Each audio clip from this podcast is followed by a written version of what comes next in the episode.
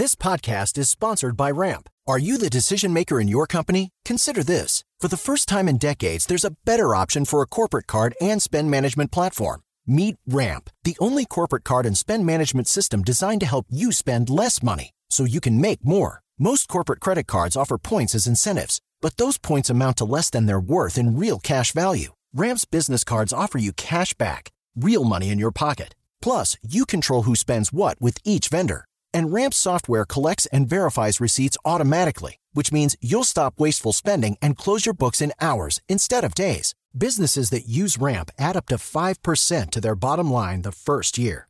If you're a decision maker, adding Ramp could be one of the best decisions you've ever made. And now get $250 when you join Ramp for free. Just go to ramp.com slash easy. Ramp.com slash easy. R-A-M-P.com slash easy. Cards issued by Sutton Bank and Celtic Bank members of DIC terms and conditions apply. Tecnologia e seu impacto na sociedade.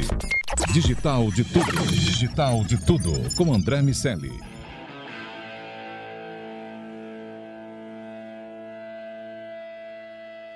Salve, salve, habitantes da sociedade digital, sejam muito bem-vindos. Eu sou André Miceli e esse é o Digital de Tudo, o podcast sobre o C-Level e a tecnologia. Só aqui na Jovem Pan. Nosso convidado de hoje tem um cargo grande, nome de príncipe. Ele é diretor sênior de comunicação e marketing para América Latina, Caribe e nos Estados Unidos para SMB, Telco, Mídia e Tecnologia do SAIS. Acertei, meu amigo Kleber Vedeman. Acertou, André. Perfeito. Na pinta. O, o nome é longo, mas você acertou. muito bom. Então, seja agora sim, seja muito bem-vindo ao DDT, Kleber. Sempre muito bom falar contigo. Muito obrigado, André. Obrigado, Iago. E é um prazer estar aqui com vocês e com todos os ouvintes da Jovem Pan. Kleber que já esteve no DDT quando o DDT tinha outro formato. A gente foi falar de analytics, a gente foi, foi ali explorar um pouco do que o SAIS fazia e agora nesse novo modelo, o DDT de C-Level para C-Level, a gente vai explorar o marketing do SAIS, as estratégias e a carreira. E claro, para conversar comigo, tá aqui meu amigo Iago Ribeiro. Tudo bem, Laguinho? Tudo certo, André, tudo certo, Kleber. Vamos nessa. É isso. Kleber, a gente vai voltar para o início da história daqui a pouco, mas é, estão acontecendo movimentos, você tem assumido responsabilidades no site novas e eu quero começar te perguntando como tem sido essa experiência de conciliar mercados com características tão diferentes é, e o que funciona numa região funciona na outra também, o que funciona para um mercado. Como, como, como, tem sido esse exercício de elasticidade, vamos dizer assim? Legal, André. Obrigado pela pergunta. Ah, cara, é, eu que já acumulo ah, quase 20 anos de carreira executiva né, em grandes empresas de tecnologia, uh, eu te digo sem medo que tem sido uma das experiências mais enriquecedoras da minha carreira, cara. Uh, e eu tenho, eu tenho alguns, alguns top pontos que fundamentam essa minha, minha observação aqui. Uh, nós temos, somos conhecidos, né, os, os latino-americanos, especialmente os brasileiros, pela nossa agilidade, pela velocidade em que a gente constrói uh, estratégias e mais do que isso, pela velocidade em que a gente uh, as executa, né? Porque não, não, não se trata apenas de uh, você desenhar um plano, mas sim de você executar e você ser muito efetivo nas ações que você realiza, sempre com muito pouco budget, sempre muito exposto a variações cambiais, sempre muito exposto a variações do mercado. A gente carrega essa fama. E quando eu assumi essa nova posição nos Estados Unidos, uh, eu confesso que nas primeiras reuniões eu ficava muito preocupado, né? Porque eu, eu recebia o convite da reunião e eu via lá 10 pessoas, 15 pessoas, e eu pensava comigo, putz, isso vai ser aquela reunião que poderia muito bem ser um e-mail, né? E que todo mundo vai falar e nada vai ser resolvido, ou seja, completamente o oposto daquilo que a gente acaba fazendo aqui na América Latina, né? Com a agilidade que a gente tra trabalha. E para minha grata surpresa e para o meu aprendizado, tem sido exatamente o contrário, André. Eu tenho percebido né, dessas equipes que uh, conosco nos relacionam lá nos Estados Unidos, no território da, da, da América do Norte, uh, uma vontade muito grande uh, de entender como a gente lida com os processos, entender como a gente lida com as atividades, uh, entender um pouco do nosso uh, behavior, né, da maneira como gerenciamos equipes, da maneira como uh, nos relacionamos, né, uh, intra-equipes. Então, uh, tem sido muito positiva essa troca. Né? Uh, eles com muita vontade de aprender muito sobre uh, como é que a gente consegue fazer tantas coisas com tão pouco recurso e tão rápido. Né?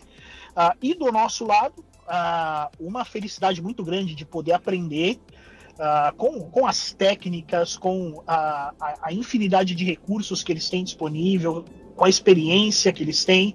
Então, acho que tem sido uma troca muito grande. E agora, indo direto ao ponto que você me perguntou sobre a, a interoperabilidade uh, de, de, ações e de atividades, sem dúvida nenhuma. Né? Muitas das coisas que a gente costumava fazer aqui e que acabaram dando certo, não só na, na nossa região, como se tornaram uh, benchmarks globais, a gente tem executado com muito sucesso nos Estados Unidos. Né? Então, uh, os eventos uh, que a gente acabou criando uma tradição muito bacana aqui no Brasil e na América Latina, a gente levou tudo isso para lá, as campanhas de go-to-marketing, as técnicas de segmentação, a maneira como a gente utiliza o content marketing ao nosso favor. Então, tudo isso é sim intercambiável e tem dado super certo. Tem sido uma verdadeira aula de otimização para todos nós. Kleber, agora voltando um pouco para o início da tua carreira, me conta um, um pouquinho é, sobre os, teus primeiros passos e também eu queria entender, né? É, eu sempre gosto de perguntar isso, o, o porquê você se direcionou é, para essa cadeira de marketing e comunicação é, envolvendo tecnologia. Como é que foi esse caminho lá do início? Legal, Iago. Te conto, cara. Ah, bem, eu, eu comecei a minha vida profissional, digamos assim, muito cedo, aos 13 anos, tá? Ah, mas não foi no mercado formal de trabalho, né? Foi na, na música, porque eu comecei a tocar ah, muito cedo, né? Aos 7 anos de idade, e aos 13 eu já era profissional, já tocava em bailinho, já tocava em algumas bandas de baile. eu sou nascido no interior de São Paulo, né? Então as bandas de baile e as duplas sertanejas são muito comuns ali na região em que nasci. Né? Então, aos 13 anos eu já era profissional, já, já tocava né, em eventos, em bailes, em festas, e já tinha meu próprio dinheiro, já, já, já tinha, digamos assim, do alto dos meus 13, 14 anos, alguma independência financeira. Né? O que foi muito bacana do ponto de vista de desenvolvimento de responsabilidade, mas um ponto que sempre me chamou a atenção nessa época, Iago, foi o fato de ainda que eu estivesse ali uh, como um sideman, né, como um músico acompanhando uma dupla sertaneja, eu toquei com alguns artistas uh, de bastante renome no, no cenário musical nacional, uh, ainda que eu estivesse ali como um sideman, a, a área de, de negócio, né, toda aquela estrutura, como é que você, pô, como é que você cobra né, os ingressos, como é que funciona a questão da monetização, como é que você gera lucro, né? Porque aquilo era uma empresa, né? Ah, todos esses aspectos do negócio sempre acabaram me chamando mais atenção ah, do que a música em si. Né? Então, aí eu já comecei a ter uma, ah, uma, um cheiro né, de que pô, alguma coisa tem. Né? Eu me interesso mais pela parte de, de produção, digamos assim, de negócio, do que pela música em si. E aos 16, 17 anos, veio um pouco da, da pressão do, do pai e da mãe, né? Assim, dos pais. Poxa, legal, você toca muito bem, estamos todos muito felizes, mas é, tem que fazer uma faculdade, tem que fazer algo, algo a sério, né? Uh, e eu prestei algumas, alguns vestibulares e acabei sendo aprovado no vestibular de publicidade aqui em São Paulo. Uh, e por isso me mudei para cá aos 17 anos para estudar. Uh, e comecei a pegar um pouco de gosto. Não vou dizer para você que, poxa, eu me apaixonei ali naquele primeiro momento tal. Não, eu diria que os primeiros meses de faculdade foram bem é, estressantes para mim, assim, porque eu não estava muito certo do que eu queria fazer. Uh, mas surgiu a oportunidade de me inscrever em alguns uh, programas de trainee à época, Iago. Uh, e aí eu me lembro que eu fui aprovado em três programas de trainee. Um para o banco ABN Eurobank, que já não existe mais, né? Ele se tornou Santander. para Caterpillar, que era uma empresa de trator. e para HP, né? E, cara, eu tinha 17 anos na época. Né? Eu era muito novo, eu não tinha nenhuma experiência em negócio, absolutamente nada. Ah, e fui conversar com meu pai. Né? E o meu pai era um empresário, sim, era, era um empreendedor, mas uh, não tinha conhecimento de, do, do, do, que era a magnitude de uma empresa multinacional, nada disso. Uh, e eu me lembro do conselho dele até hoje. Ele falou: olha, banco, eu sei que as pessoas são muito estressadas que trabalham lá, né? Uh, trator, a gente vê bastante por aí, mas até onde eu entendo, é computador que está na moda, né? Computador que está crescendo. Então, eu acho que você devia ir nessa. Eu acabei optando pela HP, Iago. Uh, e fiquei 11 anos naquela empresa. Para mim foi uma escola maravilhosa. Uh, uh, já entrei no meu primeiro dia de trabalho em marketing e aí sim me apaixonei, porque tive a oportunidade de passar por diversas cadeiras. Passei por branding, por relacionamento com agência, passei por marketing B2B, né, marketing de serviços, que foi a área em que eu me, que eu me especializei, mas eu acho que foi ali na HP onde realmente surgiu essa fagulha, né, esse amor pelo marketing, principalmente esse amor pela tecnologia. Falando das estratégias, Kleber, as abordagens de marketing, você mencionou o B2B agora, o SAIS é um dos maiores provedores de analytics e inteligência artificial do mundo, o maior é, que é privado, ao mesmo tempo tem uma característica de ser uma empresa bastante técnica até pela, pela presença que é muito marcante do Jim Goodnight. É, o, o Jim Goodnight, para quem não sabe, é um dos sócios do SAIS, é, é um, talvez uma figura até injustiçada, de certa forma, do mundo da tecnologia, porque é alguém que tem uma história muito interessante e, e é uma figura é, muito emblemática, além de ter sido um excelente técnico e até hoje é, já bem mais velho na carreira, já depois de ter andado e, e, e construído um, um, império, continua se envolvendo com as questões técnicas e isso acaba ali criando um ambiente que é técnico também. Como é fazer marketing B2B nessas condições, numa empresa que pensa de forma muito técnica? Ah, cara, por incrível que pareça, eu tinha uma, uma visão, ah, digamos assim, muito parecida com a pergunta que você me fez. Essa era a minha maior preocupação, né? Poxa, mas ah, como é que vai ser, né, cara? Como é que, como é que é o DNA de marketing desses caras, né? Deve ser uma coisa extremamente técnica, extremamente voltada para marketing de produto, né? Para, enfim, no, no, no, máximo uma gestão de comunidade, ali um engajamento com os usuários. Uh, e eu tive a grata surpresa de me deparar com um cenário completamente diferente, André.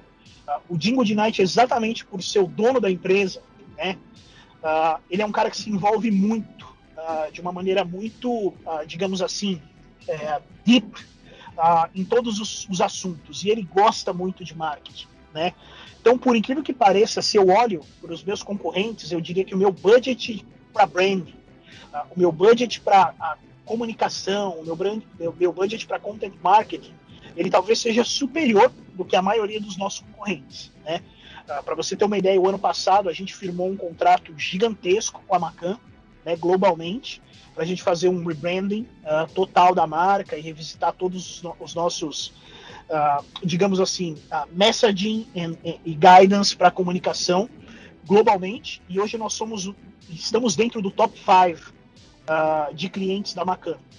Né? Então acabou sendo uma grata surpresa para mim.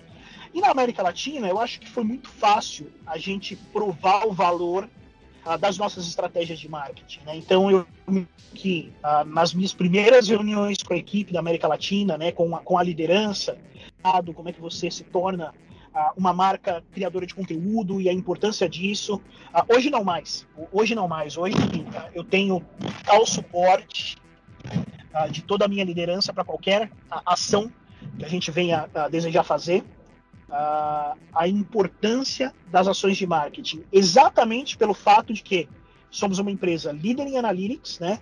Uh, e não somos, uh, no nosso caso, o, o, o, espeto do ferreiro ele não é de pau, né? A gente usa todas as ferramentas uh, que a gente disponibiliza para o mercado, que a gente vende para os nossos clientes e o nosso marketing é muito data driven, né? Então cada ação que eu faço eu tenho ali muito claro qual foi o, o retorno que essa ação gerou, uh, e isso acaba sendo é, um, um, embasamento muito fácil de justificar qualquer pleito uh, ou qualquer pedido que você venha a fazer.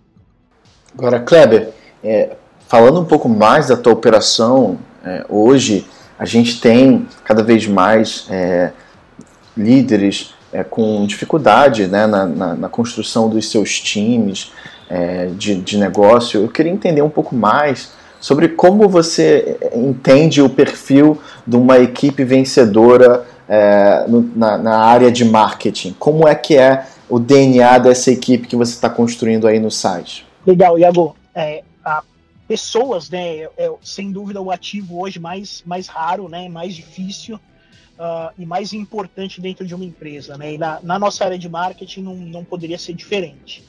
Na minha opinião, o DNA de uma equipe vencedora, uh, primeiro tem que ser uma equipe que tenha um, um psychological safety uh, muito forte, né? Que você tenha uh, um ambiente em que as pessoas realmente possam se sentar à mesa uh, e falar sobre os problemas e discutir os problemas de maneira transparente, clara, e que as pessoas se sintam confortáveis em errar e corrigir rapidamente, né? Sem uma preocupação de, de que isso se torne algo, algo que venha a ter um, um, uma revanche ou venha a ter uma reprimenda por parte da empresa. Então, acho que essa segurança psicológica é essencial. Uh, com relação ao profissional, diretamente, né, falando do perfil, uh, tem que ser um lifelong learner. Né? Eu, eu, acredito que o marketing seja a disciplina que mais tem evoluído nos últimos 20 ou 30 anos, né, dentre as disciplinas de negócio, e continua evoluindo toda semana. Né? Toda semana você tem uma novidade, você tem uh, uma decisão tomada por um grande player uh, que vai ter um impacto direto no nosso negócio, no nosso trabalho. Então, tem que ser um cara, uma pessoa, um indivíduo muito focado em aprender, uh, que tenha um senso de colaboração muito grande. Né? Então, isso é algo que a gente prega muito aqui no SAS, especialmente dentro da nossa equipe de marketing. Eu costumo até brincar com a minha equipe que nós, nós não temos um org chart. Né? Nós, nós vivemos em squad infinito. Né? O que, que significa isso? Significa que ah, você tem ali um cerne central das suas responsabilidades, mas você acaba se inter, interconectando tanto com o resto da equipe, participando tanto em tantos projetos diferentes, ah, em que você vai exercer múltiplos papéis ah, ali dentro do, do, do, de um mesmo projeto uh, que isso vai trazer uma diversidade muito grande para sua carreira e para o seu approach. Né? Então, eu acho que é isso. Eu acho que a capacidade de se adaptar, capacidade de colaborar uh, e ser um lifelong learner. Eu acho que isso é essencial para um profissional de marketing com um DNA vencedor. Cléber, quando você olha para o mercado SMB, é um, é um mercado que tem uma uma presença muito grande no Brasil em termos percentuais, uh, já que o Iago explorou a, a, equipe, quero explorar essas diferenças entre o mercado. Uh, como você vê a, a maturidade de, dessas empresas no Brasil para o uso de soluções de, de analytics e de inteligência artificial, enfim, como o mercado SMB no Brasil se diferencia do americano em termos de maturidade? André, uh, eu acho que é, é patente notar uh, que existe um, um, um, um, interesse, uma evolução tecnológica muito grande por parte desse mercado. Tá? Uh, e estar atuando nesse mercado de SMB dos Estados Unidos tem sido para nós uma lição muito grande, porque nós acreditávamos que a gente encontraria um cenário que fosse uma diferença muito grande, né? que fosse um, um abismo assim gigantesco entre a evolução tecnológica que você tem lá nos Estados Unidos a evolução tecnológica que você tem aqui no Brasil. Mas a realidade não é essa. A realidade não é essa. A gente entende uh, que existe uma oportunidade super bacana né, no Brasil, na América Latina, uh, e que as empresas estão sim uh, olhando com muita, muita atenção para esse tipo de solução. É óbvio que a gente acaba esbarrando uh, no custo Brasil por si só, né? E aí a questão de, de câmbio, a questão dos próprios uh, intempéries da, da, economia, os intempéries que o mercado acaba passando, uh, e isso acaba influenciando diretamente nos orçamentos de compra dos clientes. Né? Então, talvez caiba a nós, aos fabricantes, a gente se ajustar do ponto de vista de portfólio, encontrar maneiras de entregar uma solução que seja adequada a esse mercado, adequada a esse cliente, uh, e que de certa, certa forma caiba no, no, no, bolso dele, caiba no orçamento dele. Mas do ponto de vista de, de visão estratégica, André, uh, do ponto de vista de uh, entendimento da importância da transformação digital, entendimento da importância de conhecer melhor os seus clientes, da importância de se relacionar melhor com os seus clientes, a importância de se proteger né, falando um pouco daqui das nossas soluções de risco e de fraude, uh, de proteger seu negócio, de proteger seus meios de pagamento, uh, sem dúvida nenhuma, uh, o interesse existe e a gente tem sim olhado com muita atenção para esse mercado, com muito cuidado para esse mercado. Né? Assim, o exercício ele cabe 100% a nós, ele cabe 100% ao fabricante de buscar maneiras de posicionar o produto da melhor forma possível para esse cliente, porque o mercado está ávido uh, por esse tipo de solução. E Kleber, pensando um pouco de novo é, na sua carreira, a gente tem um público aqui no Digital de Tudo que também está iniciando é, a sua carreira, a sua trajetória profissional, e é sempre legal pensar né, nessa transição é, de uma vaga mais ligada a um operacional para uma vaga gerencial. Você fez essa transição em algum momento da sua carreira? Você falou ali do seu processo de training que acredito que acelera alguma dessas habilidades que você precisa para migrar para uma visão profissional, uma visão gerencial, desculpe. Mas o que eu queria te perguntar é qual conselho, né, Kleber, hoje você daria para o Kleber que estava iniciando lá é, a trajetória profissional. Eu acho que esse conselho vai poder é, servir para outras pessoas que estão nesse mesmo momento. Qual seria, Kleber? Legal, Iago. Poxa, muito bacana a pergunta. Eu, eu, eu gosto muito de falar sobre canais, né? Já que a gente tá, tá, somos profissionais de marketing, estamos falando com audiência de marketing, eu gosto muito de fazer essa analogia dos canais, né? Uh, eu acho que quando você é um, um individual contributor, né, isso independente da sua fase de carreira, porque é, tem, tem muitas pessoas que acabam optando por esse caminho, né? Você acaba se especializando muito em um canal.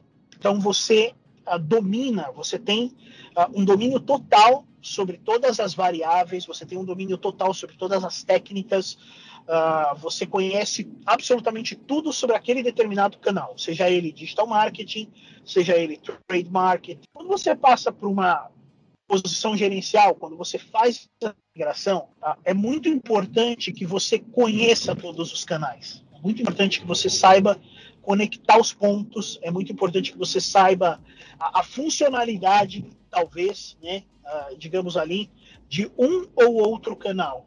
Mas é muito importante que você não seja mais uh, um mestre, ou que você não seja mais, uh, digamos assim, o, o, o, o profissional mais técnico do mundo em um canal. E mais ainda, que você não tente cometer o erro de se tornar o mestre dos mestres em todos os canais, porque você não vai conseguir.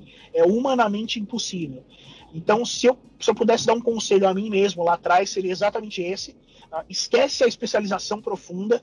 Uh, o, o, o, o, foco tem que ser em liderança de pessoas, o foco tem que ser em como você conecta os pontos da estratégia com o tático, né? Uh, e esquece totalmente os aspectos técnicos. Não, obviamente, não, não que isso seja desimportante, não é isso, mas é que o seu papel ele passa a ser diferente. Uh, e esse acaba sendo exatamente o argumento que eu uso muito com a minha equipe. Né?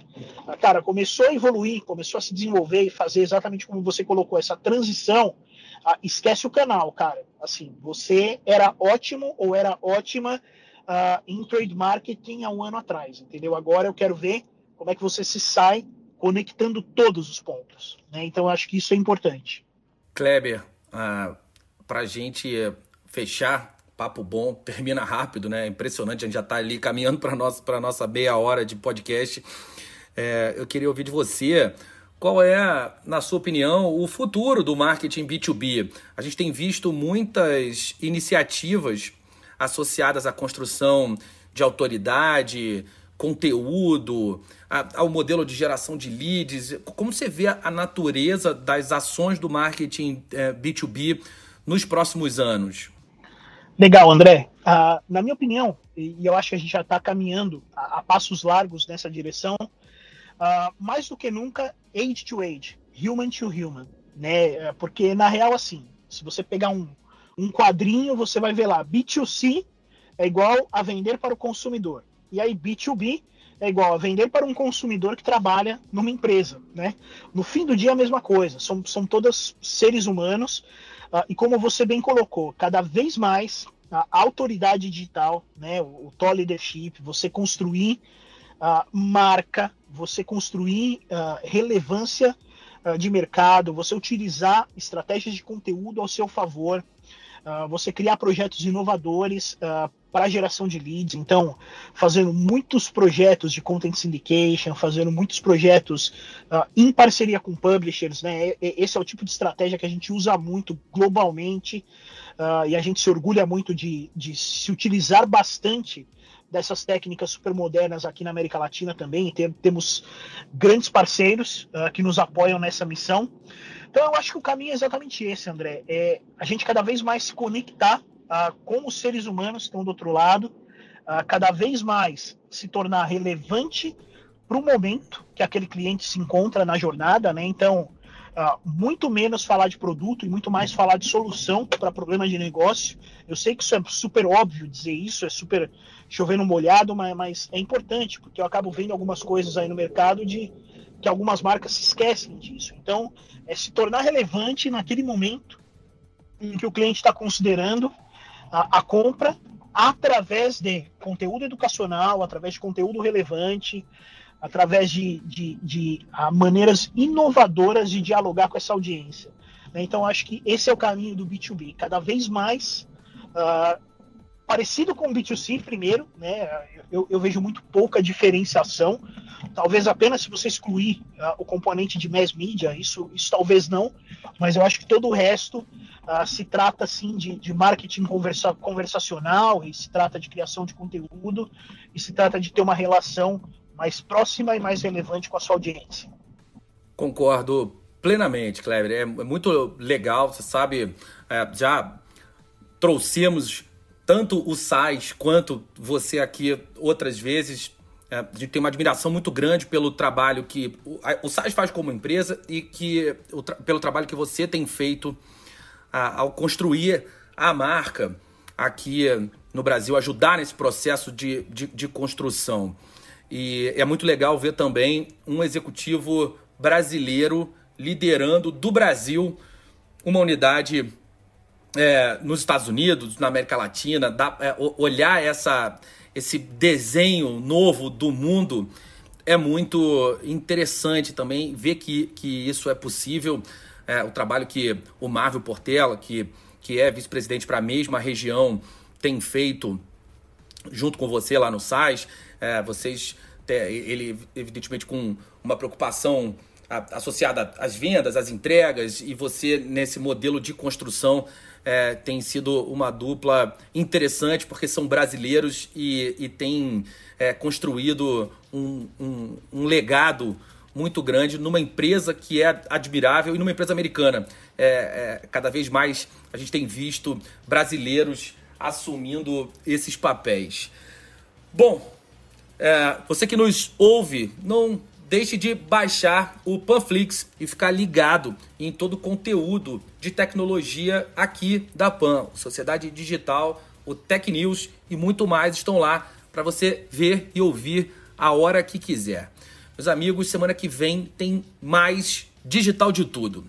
Kleber Vedeman, diretor de comunicação e marketing para América Latina, Caribe e nos Estados Unidos, para SMB, Telco Mídia e Tecnologia do SAIS.